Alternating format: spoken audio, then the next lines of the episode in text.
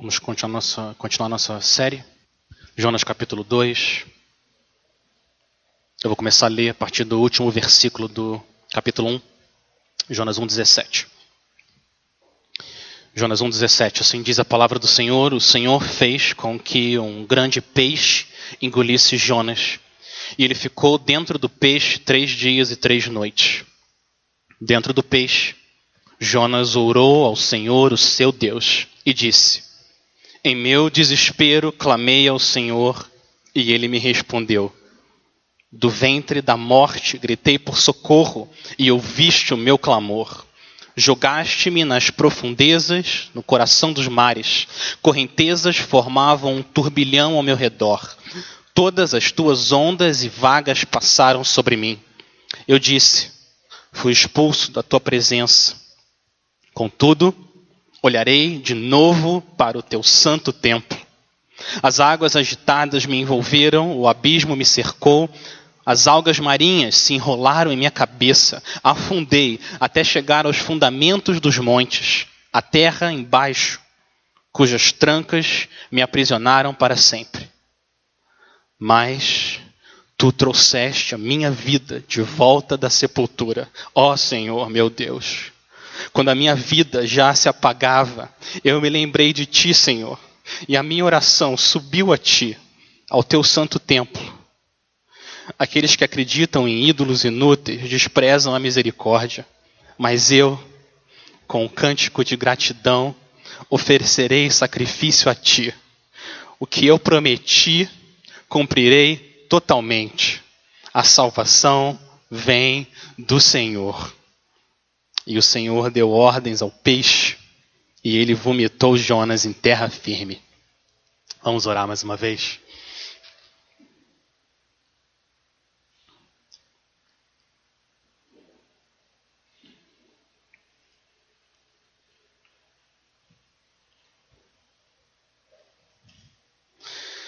Senhor,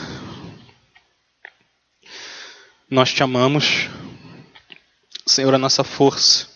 Senhor, a nossa rocha, nossa fortaleza, o nosso libertador, nosso Deus, o Senhor é o nosso rochedo em quem a gente se refugia, o nosso escudo e o poder que nos salva, o Senhor é a nossa torre alta. A gente clama ao Senhor que é digno de louvor e o Senhor nos salva dos nossos inimigos. O Senhor nos livra da morte e o Senhor nos leva até a tua presença. O Senhor é o único Salvador.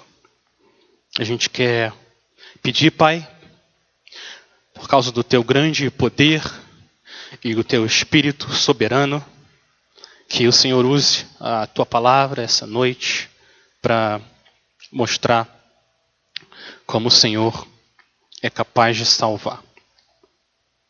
A gente pede que o Senhor nos mostre, Pai, que é ao Senhor que pertence a salvação. A gente coloca isso no nome do nosso Senhor e Salvador Jesus. Amém.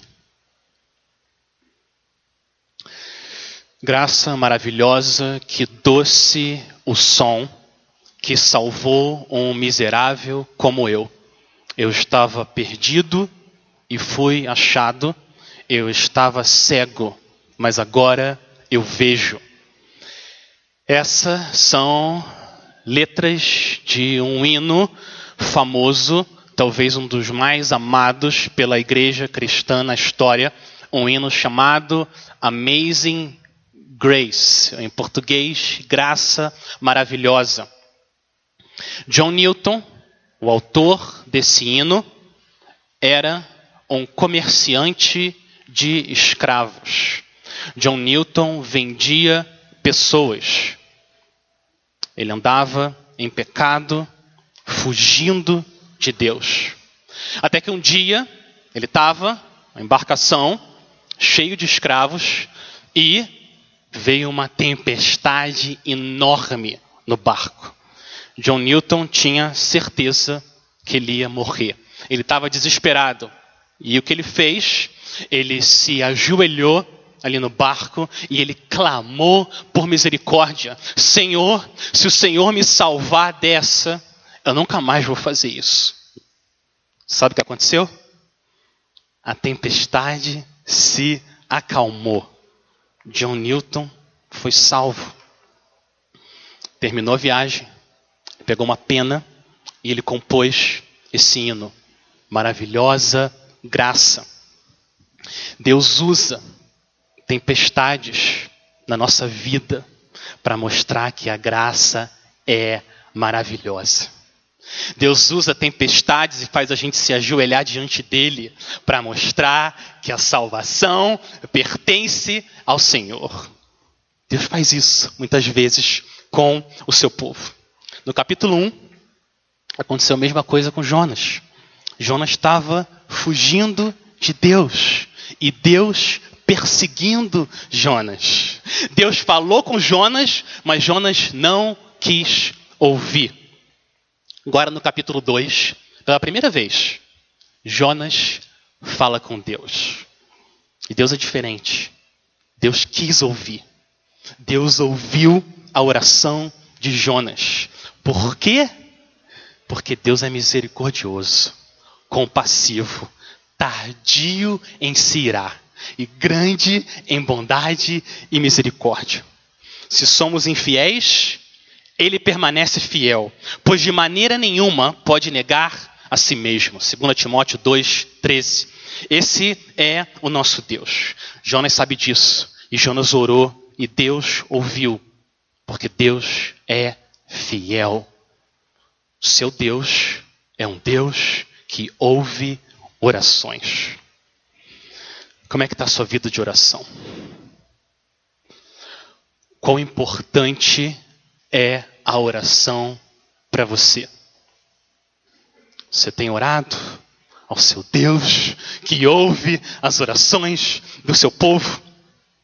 Você pode orar no seu quarto, em secreto, e você pode orar aqui publicamente, junto com a família de Deus. Você pode orar esperando numa fila, e você pode esperar almoçando. Seu Deus ouve. Por quê? Porque a questão não é o lugar que está o seu corpo. A questão é o lugar onde está o seu coração. E se você está em Cristo, você pode orar de qualquer lugar, que Deus ouve. Jonas é a prova disso. Olha onde Jonas está. Olha o versículo 1 do capítulo 2. Dentro do peixe Jonas orou ao Senhor, o seu Deus, dentro do peixe. Ele orou ao Senhor, o seu Deus. Palavra peixe aqui a palavra que é uma palavra genérica, pode ser qualquer animal marinho, podia ser uma baleia, podia ser qualquer outro animal marinho. Você ouve isso, muita gente se pergunta, mas como é que pode? Isso, isso não é possível. Como é que um homem vai sobreviver dentro de um peixe ainda orar? Como é que isso é possível? Possível uma possibilidade, existe uma baleia chamada cachalote. Essa baleia pode chegar até 20 metros de comprimento. Um prédio de sete andares. Ela pode chegar a 50 toneladas. A boca da cachalote parece um quarto pequeno. Você tem uma ideia, ela coloca o filhote dela, que é assim que nasce, tem 4 metros. Coloca o filhote dentro da boca dela. É possível, ela poderia carregar engolir uma pessoa. Cento, é, alguns anos atrás, em 1891, foi publicada uma notícia em vários jornais, vários jornais, sobre um homem chamado James Bartley. Ele foi conhecido, ficou conhecido como o Jonas moderno. Ele tinha 21 anos, saiu para caçar baleias. Naquela época, 120 anos atrás, não tinha sociedade protetora dos animais. Os homens caçavam baleias e ele saiu para caçar baleia. Primeira viagem dele, desceram um barco menor para chegar mais perto, para conseguir mirar com um arpão nela, e eles soltaram o arpão, acertaram a baleia, baleia se mexeu, derrubou todo mundo do barco. Os marinheiros da tripulação conseguiram salvar todo mundo, menos o James Bartley. Mas eles pegaram a baleia e, conta a história, depois de várias horas, eles abriram a baleia, quem que estava lá dentro? marinheiro, James Bartley, desacordado, mas ainda vivo. Você ouve essa história e você fala: ah, Isso não é verdade. Não tem como, não tem como isso ser verdade. Tudo bem. Eu acho que é possível, é possível. Pode ser que tenha acontecido isso, pode ser que não. Mas o que eu quero dizer para você é que essa história não precisa ter acontecido para o que aconteceu em Jonas ter acontecido. Não precisa. Por quê? O que, que pode ser difícil demais para um Deus como o nosso Deus? O que, que pode ser difícil demais? Ele pegou Enoque vivo e fez ele ser arrebatado aos céus. Sara, com 90 anos, teve um filho. Ele transformou os rios do Egito em sangue. O que, que é difícil demais para esse Deus? Ele pegou os amigos de Daniel, que foram jogados numa fornalha ardente, e fez eles sobreviverem. Nem cheiro de queimado eles tinham. Ele pegou Daniel, que foi jogado na cova dos leões, e fez os leões se tornarem gatinhos mansos, para Daniel sobreviver. O que é impossível, o que é muito difícil para esse Deus? Esse Deus veio aqui, viveu uma vida sem pecado, morreu três dias e três noites no coração da terra ressuscitou, venceu a morte. O que, que pode ser difícil demais para um Deus que vence a morte? Nada, nada. Se ele quiser, ele manda um grande peixe que engole Jonas. Para Deus, nada é impossível. Termina o capítulo 1, Jonas dentro do peixe. Agora começa o capítulo 2, Deus mostrando o que está dentro do coração de Jonas. É isso que a gente vai ver nesse capítulo. O que Jonas fez é o que todo cristão faz no desespero. Jonas orou. E quando Jonas orou, Deus ouviu. Olha o versículo 2. O versículo 2 é um resumo de tudo o que aconteceu. Jonas disse: Em meu desespero clamei ao Senhor e ele me respondeu. Do ventre da morte gritei por socorro e ouviste o meu clamor. O Senhor nos chama a orar sem cessar. Quando você está no vale da sombra da morte, você ora uma oração de clamor. E quando você está no monte da transfiguração, contemplando a glória de Cristo, você ora uma oração de louvor. Mas a gente é chamado a orar ao nosso Deus sem cessar. Nossa vida deve ser uma vida de oração. Mas nem sempre isso acontece. Nem sempre a nossa vida é uma vida de oração. Nem sempre a gente busca a face do Senhor. Às vezes, o Senhor nos leva ao desespero para fazer a gente ser levado a depender dEle e a confiar nele. O Senhor faz isso porque Ele é bom. Deus teve que colocar Jonas perto da morte para Jonas voltar para perto do Senhor. É isso que Deus faz com seus filhos, mas ele vai perseguir eles até o fim, porque ele quer os seus filhos andando perto dele. Desespero, por isso, pode ser uma bênção na nossa vida. A angústia pode ser como o cajado do bom pastor, trazendo de volta sua ovelha para o aprisco. É isso que o Espírito Santo faz na vida do seu povo. Quantas pessoas, meus irmãos, quantas pessoas você conhece que só começaram a considerar as questões espirituais de verdade quando eles foram engolidos pela angústia? Quantas pessoas você conhece assim? E quantas vezes aconteceu isso na sua vida e na minha? Quando a gente estava se esfriando, coração endurecendo, os olhos demais nas coisas do mundo, poucas vezes olhando para o Senhor, e que o Senhor vem e faz é trazer desespero. E isso faz a gente buscar o Senhor de novo. O Senhor muitas vezes age assim, por amor, com o seu povo. Geralmente, os momentos onde você mais amadurece espiritualmente são os momentos de desespero e angústia. Não é verdade? Deus usa esses momentos com poder nas nossas vidas.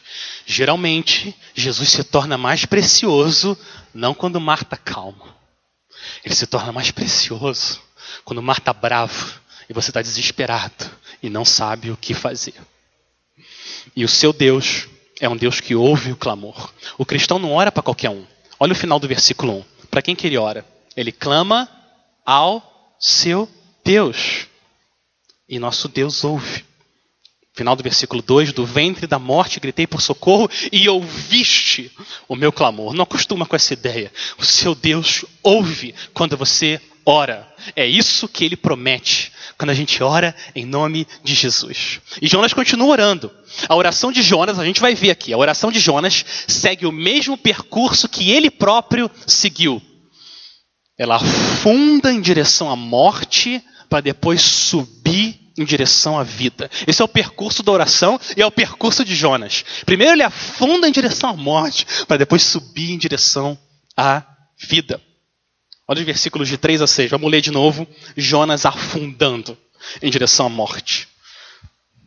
Versículo 3. Jogaste-me nas profundezas, no coração dos mares. Correntezas formavam um turbilhão ao meu redor. Todas as tuas ondas e vagas passaram sobre mim. Eu disse: Fui expulso da tua presença. Contudo, olharei de novo para o teu santo templo. As águas agitadas me envolveram, o abismo me cercou, as, algas, as algas marinhas se enrolaram em minha cabeça. Afundei até chegar aos fundamentos dos montes, a terra embaixo, cujas trancas me aprisionaram para sempre. Olha isso. Jonas tem boa teologia. Jonas sabe que Deus é soberano. No capítulo 1, você lembra? Quem jogou Jonas no mar foram os marinheiros.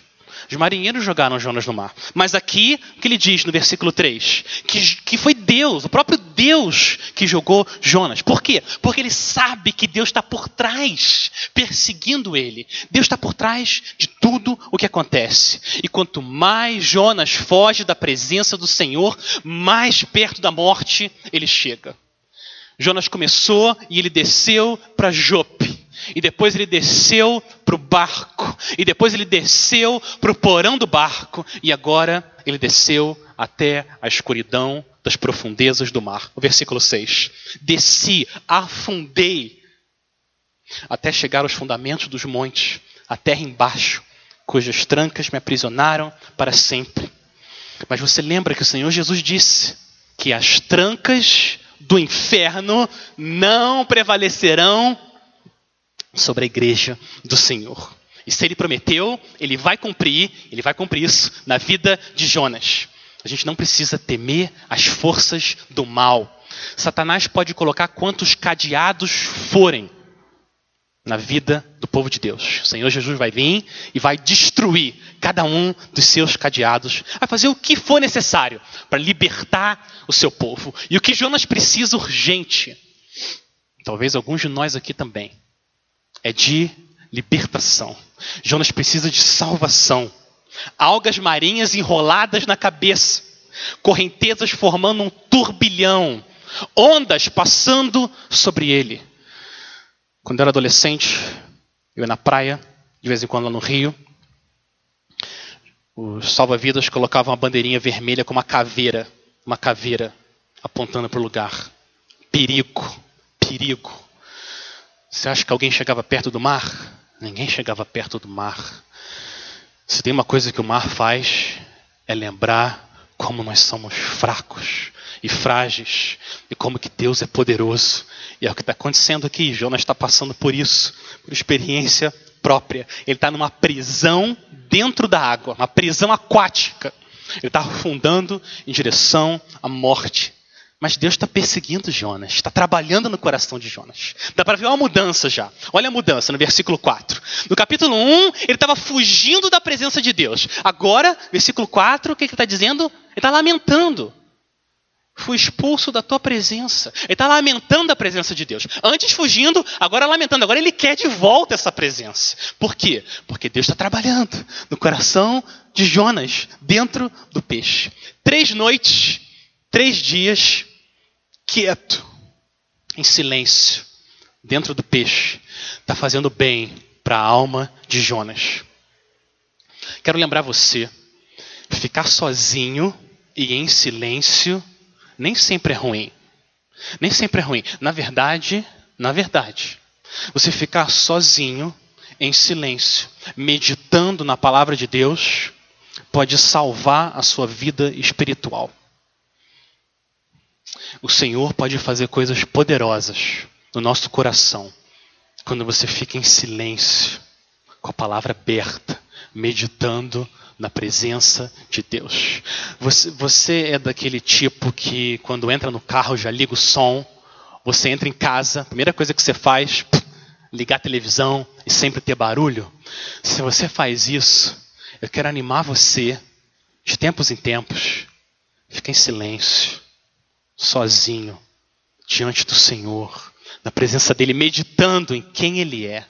Porque o Senhor pode fazer coisas poderosas no nosso coração quando a gente está diante dele em silêncio. Satanás está tranquilo, tranquilo, satisfeito. Enquanto a gente estiver ocupado fazendo um milhão de coisas, está tranquilo. Mesmo que seja coisas dentro da igreja. Enquanto a gente estiver correndo e não passar tempo na presença do Senhor, Satanás está tranquilo. Sabe por quê? Porque ele sabe que sem Deus a gente não pode fazer nada. Agora ele começa a temer e tremer quando homens e mulheres ficam na presença do Senhor. Sabe por quê? Porque ele sabe que um homem que ora e uma mulher que ora são ferramentas poderosas na mão de Deus. E é aí que ele começa a tremer. Que esse capítulo de Jonas seja o encorajamento, talvez para alguns de nós, um resgate, para a gente voltar a viver na presença do Senhor, em oração. Uma das principais armas de Satanás hoje nesse mundo é a distração, barulho. Ocupar a gente com milhões de coisas para a gente não se ocupar com a presença de Deus e orar na presença do Senhor. Jonas está orando, ele continua orando ao seu Deus e o seu Deus continua trabalhando em Jonas. Mais uma mudança, olha o versículo 4. Mais uma mudança surgindo. Esperança está surgindo Versículo 4: Eu disse, fui expulso da tua presença, a esperança. Contudo, contudo, olharei de novo para o teu santo templo. Jonas está com esperança que ele vai sair de lá, ele vai de novo estar tá na presença do Senhor, olhar para o santo templo. Você lembra o que Daniel fazia? Daniel orava em direção, olhando para o santo templo, três vezes por dia. Jonas quer fazer a mesma coisa. Eu também quero, eu também quero de novo estar tá olhando para o lugar especial da presença de Deus, o templo. Jonas tem essa esperança, é isso que ele quer. E a gente sempre tem motivo para ter esperança como Jonas, sempre. O tamanho da nossa esperança tem que ser do tamanho do nosso Deus. A gente começa a perder a esperança quando a gente começa a perder a visão de quem Deus é e o tamanho do nosso Deus. Aí nossa esperança vai embora. Mas quando a gente olha para quem Deus é, a gente tem motivo para ter esperança. E agora a gente vê a mudança de percurso na oração e na vida de Jonas. Ele estava afundando para a morte. Mas essa é só a primeira parte. Essa é a primeira parte da história de todo cristão e da história de Jonas. Vamos ler o versículo 6 de novo. Olha o que acontece com a vida de Jonas. Vamos ler o versículo 6 de novo todo.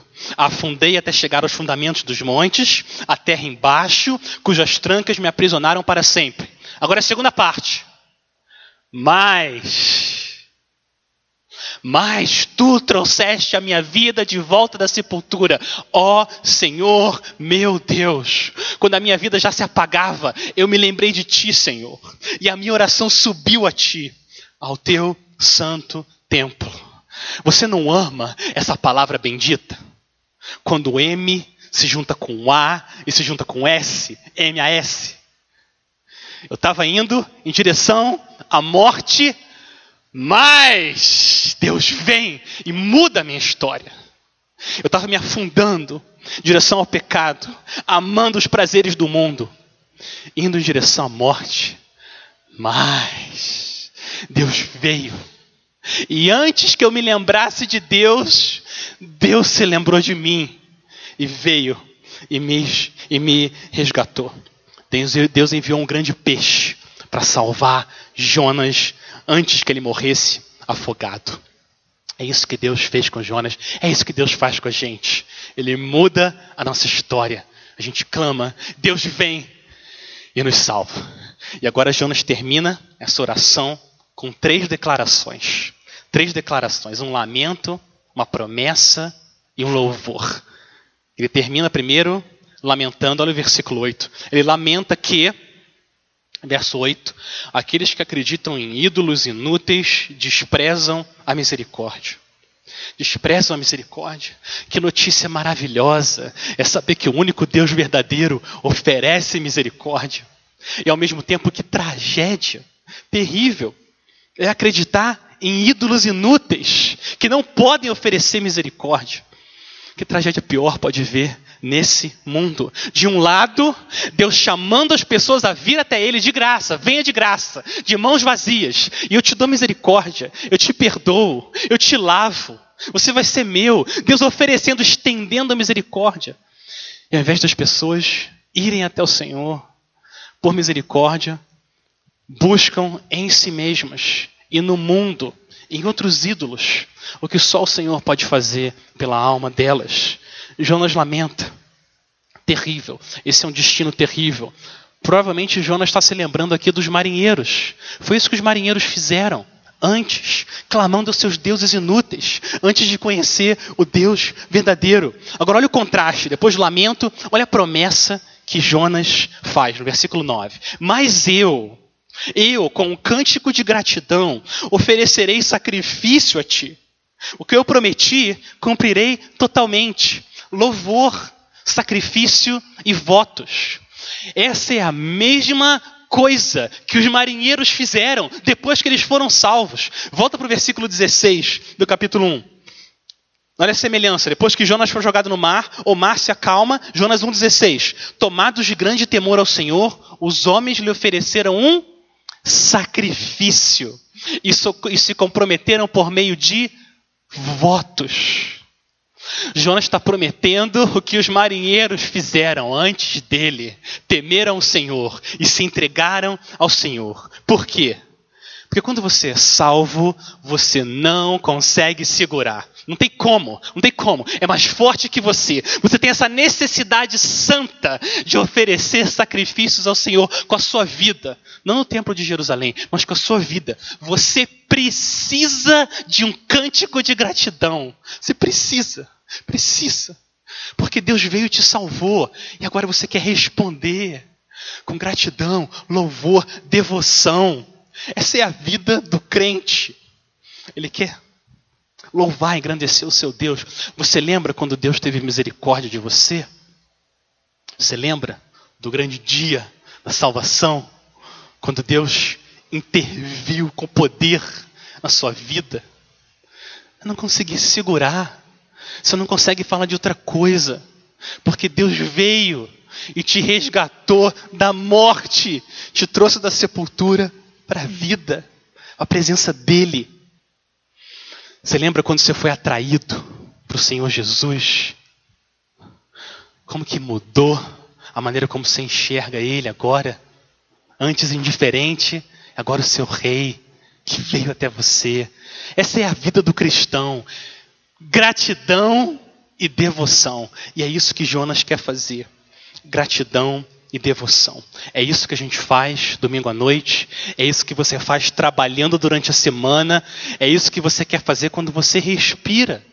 Responder, gratidão, louvor, cântico de louvor ao nosso Deus, por causa do que ele fez. Nos libertou da morte através do Senhor Jesus. E agora chega o final da oração. O final da oração. Depois de lamentar, depois de fazer uma promessa do que ele quer fazer ao Senhor, está na presença do Senhor, cantando, louvando, sacrificando na presença dele. Agora ele faz uma declaração curta, mas poderosa. Poucas palavras podem dizer muita coisa. Olha o que ele fala no final do verso 9. Cinco palavras. A Salvação vem do Senhor. A salvação vem do Senhor. Que forma melhor tem de terminar uma oração como essa? A salvação pertence ao Senhor. Ela vem do Senhor. Ele é o dono. Ele é o autor da salvação. E é isso que Jonas está fazendo. Ele está louvando ao Senhor fazendo essa declaração bendita. A palavra de Deus deixa claro: a salvação vem só de um lugar, e esse lugar é uma pessoa. A salvação vem do Senhor. Isaías 43, 11. Eu, Senhor dizendo, eu eu sou o Senhor, e fora de mim não há Salvador. Eu anunciei salvação, eu a realizei, eu a fiz ouvir. Deus estranho não houve entre vocês, pois vocês são as minhas testemunhas, diz o Senhor. Eu sou Deus. Ainda antes que houvesse dia, eu sou. E não há quem possa livrar alguém das minhas mãos. Agindo eu, quem o impedirá? Resposta: Ninguém. Quem que vai impedir o Senhor de salvar? Quem? Se, você, se alguém perguntasse para você sobre o que, que fala a Bíblia, o crente, fala para mim, sobre o que, que fala a Bíblia? Esse livro é grosso demais, é muitas páginas. Qual que é o tema desse livro? Você pode responder cinco palavras. O tema desse livro é o seguinte: A salvação vem do Senhor. Esse é o tema da Bíblia. Ao Senhor pertence a salvação. Você quer deixar um crente nervoso? Você quer deixar um crente tenso? Ver o, que, o, o que é uma ira santa? Fala para ele, chama o crente e fala para ele: Ah, você, você vai para o céu porque você tem um coração bom. Por isso você vai para o céu, porque você tem um coração bom. Faz isso com o crente e você vai ver. O que, que ele vai dizer? Arreda Satanás. Você é para mim pedra de tropeço, porque você cogita das coisas do homem e não das coisas de Deus. Para de falar que eu sou bom, porque eu não sou bom. Deus é bom. Não vem roubar a glória do meu Deus. Não vem. Não faz isso. O meu Deus é bom. Eu pequei contra o meu Deus milhões de vezes. Milhões de vezes. Ele veio ele veio até a mim, porque Ele é bom. Ele morreu no meu lugar. Cristo, Filho de Deus, morreu no meu lugar. Ele me salvou. A salvação pertence a Ele. Não vem dizer que eu sou bom. Deus é bom. E Ele é o nosso Deus que nos salva. Eu amo a Deus, porque primeiro Ele me amou. É isso que a Bíblia diz. Muita gente, muita gente acha que Cristo veio para tornar a salvação possível. E agora cabe às pessoas fazer a parte dela. Muita gente enxerga a salvação assim. Crentes, crentes enxergam a salvação assim. Cristo veio para tornar a salvação possível de forma genérica. E agora cabe a cada um fazer a sua parte. Mas é isso que Jonas está dizendo? Jonas não está dizendo 50% da salvação pertence ao homem, 50% da salvação pertence a Deus. Não é isso. 1% pertence ao homem, 99% a Deus. Não é isso que Jonas está dizendo. A salvação pertence ao Senhor. O que, que nós fizemos para a gente ser salvo? Para para pensar. Qual foi a nossa contribuição para a gente ser salvo? A nossa contribuição foi a mesma contribuição de Jonas. O que, que Jonas fez para ser salvo? Ele fugiu do Senhor e pecou contra o Senhor. E foi exatamente a mesma coisa que a gente fez. Essa foi a nossa contribuição para salvação. O que, que Jonas fez para ter sido resgatado pelo peixe? Fuga e pecado. Essa é a nossa vida. Antes do Senhor nos salvar, Jonas não pode salvar Jonas, mas Deus pode salvar Jonas. E é isso que Deus está fazendo aqui. Porque onde abundou o pecado, superabundou a graça. E é isso que Deus está mostrando aqui. Olha, volta na história e olha como Deus soberano, com a sua graça, está perseguindo Jonas para salvar ele. Jonas 1,4. Quem que soprou o forte vento? Jonas 1,4. O Senhor, porém, fez soprar um forte vento sobre o mar.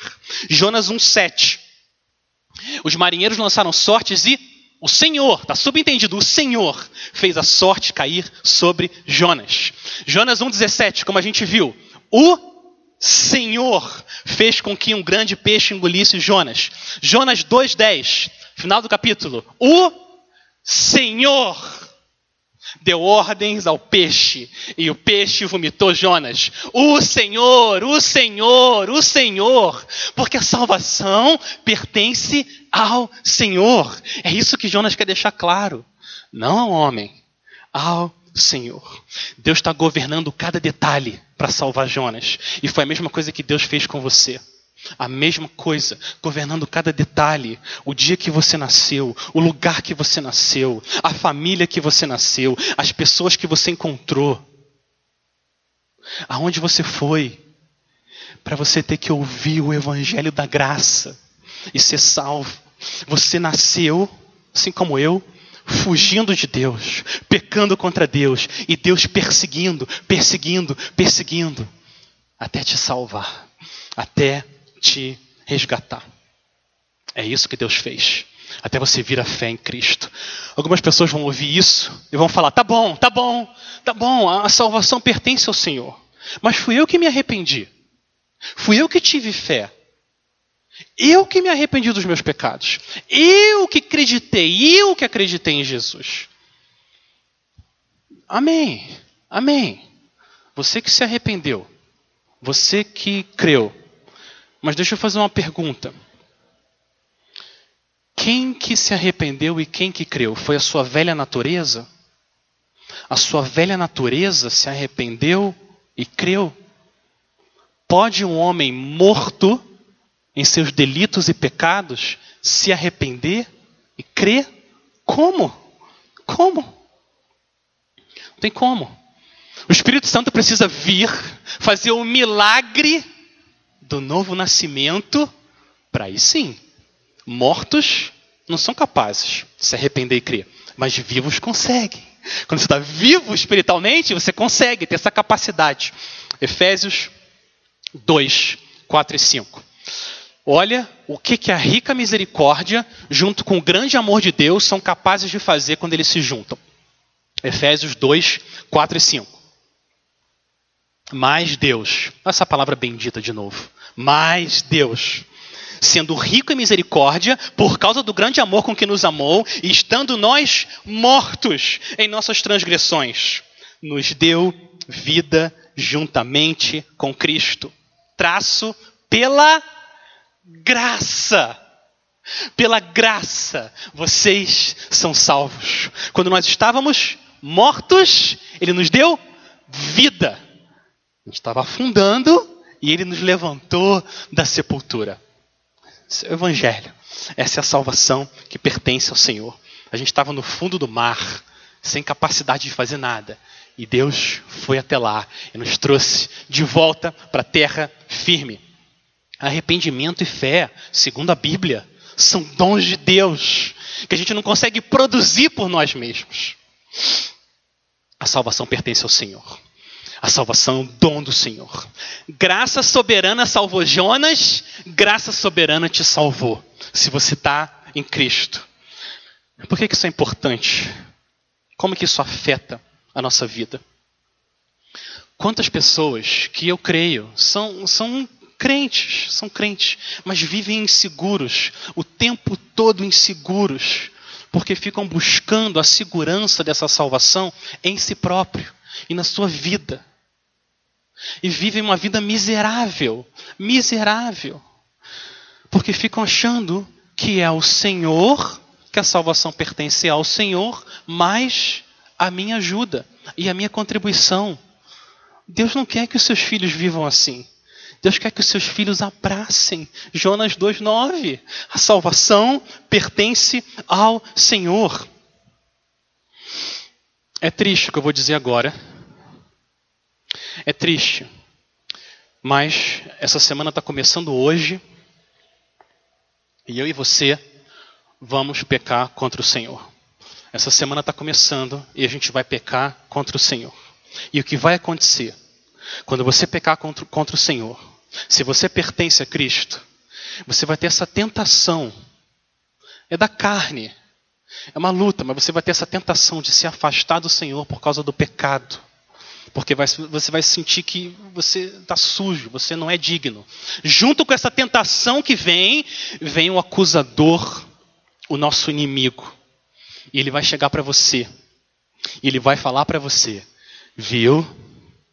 Você não é digno. Você pecou de novo contra o Senhor. O Senhor não vai mais te aceitar. Você não é digno. Vai acontecer isso. Como que você sai dessa? Como que você escapa dessa situação terrível e miserável? Você precisa de Jonas 2:9. Você tem que fazer igual Lutero. Lutero orava, às vezes brigava com o diabo no quarto de oração. Dizem que ele pegava um canivete e jogava o canivete da parede para lutar contra o diabo. Não! Mentiroso! Mentiroso! Lutero lutava com o diabo. Você tem que fazer a mesma coisa. Seu mentiroso. Mentiroso. Meia verdade, uma mentira. A primeira parte do que Satanás falou é verdade. Você não é digno. Isso, essa parte que ele falou é verdade. Ninguém é digno.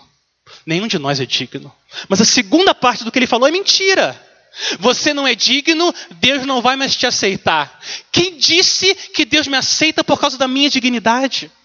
Deus me aceita por causa da dignidade de Cristo. Porque a salvação pertence ao Senhor. E você joga Jonas 2,9 na cara de Satanás. E pela graça de Deus ele vai embora. Ele não consegue resistir à palavra do Senhor. E é assim que você se fortalece, e você luta, e você não se afasta do Senhor por causa do seu pecado, mas você vai para o Senhor para ser salvo. É isso que Deus está chamando.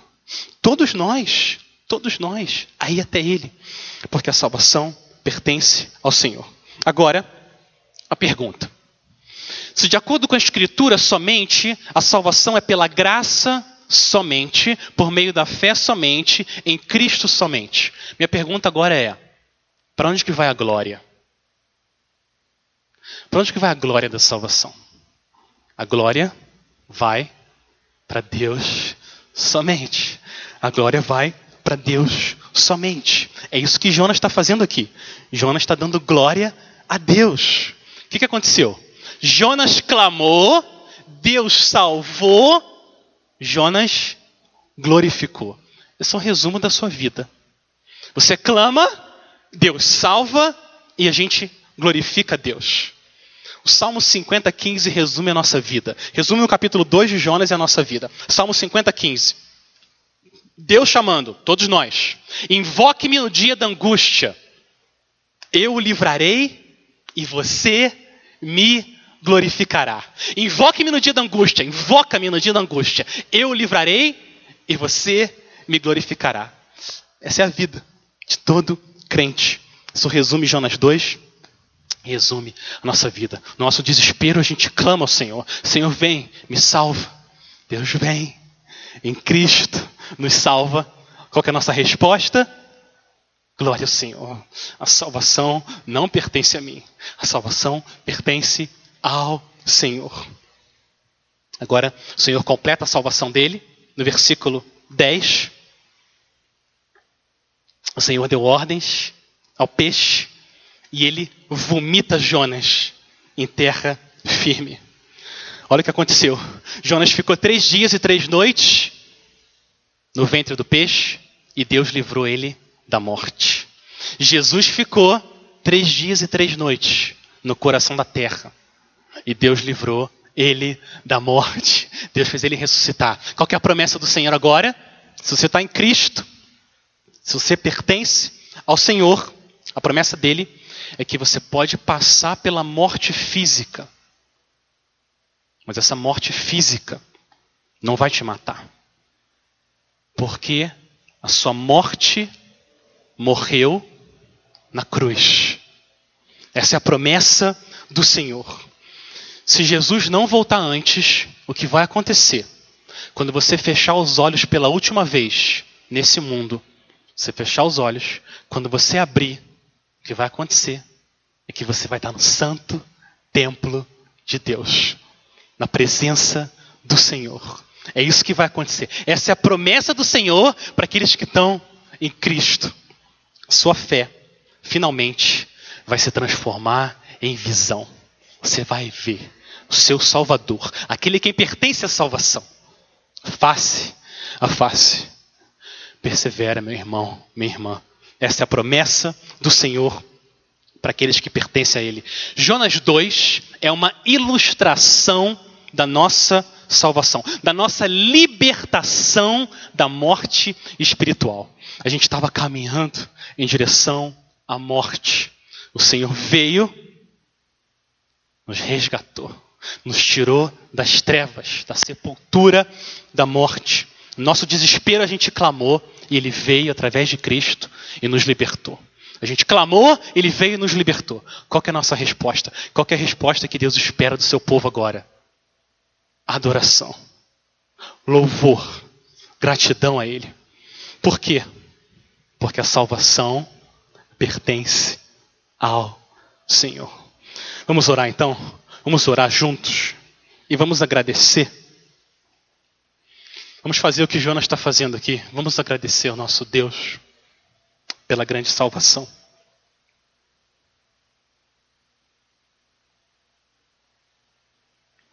Senhor, a gente quer declarar juntos que quando nós estávamos mortos na sepultura do pecado e do julgamento que a gente merece, o Senhor veio até nós através do Senhor Jesus e o Senhor nos trouxe para a terra firme. O Senhor nos trouxe até Cristo. O Senhor abriu os nossos olhos quando a gente clamou ao Senhor na nossa angústia, no nosso desespero. O Senhor nos libertou da morte. Agora, Pai, o que a gente quer é louvar o Senhor com as nossas vidas, com a maneira como a gente, Pai, vive os nossos poucos dias aqui nesse mundo. A gente quer pedir a tua ajuda pedir a tua misericórdia, pedir, Pai, que o Senhor sempre nos dê esperança também, aqueles que não conhecem o Senhor, que o Senhor é um Deus poderoso, um Deus de graça, um Deus que salva. A salvação pertence ao Senhor, Pai. Nos ajuda então a viver de uma, modo, de uma forma que a nossa vida seja um cântico de gratidão ao Senhor. Em nome de Jesus a gente coloca. Amém e amém.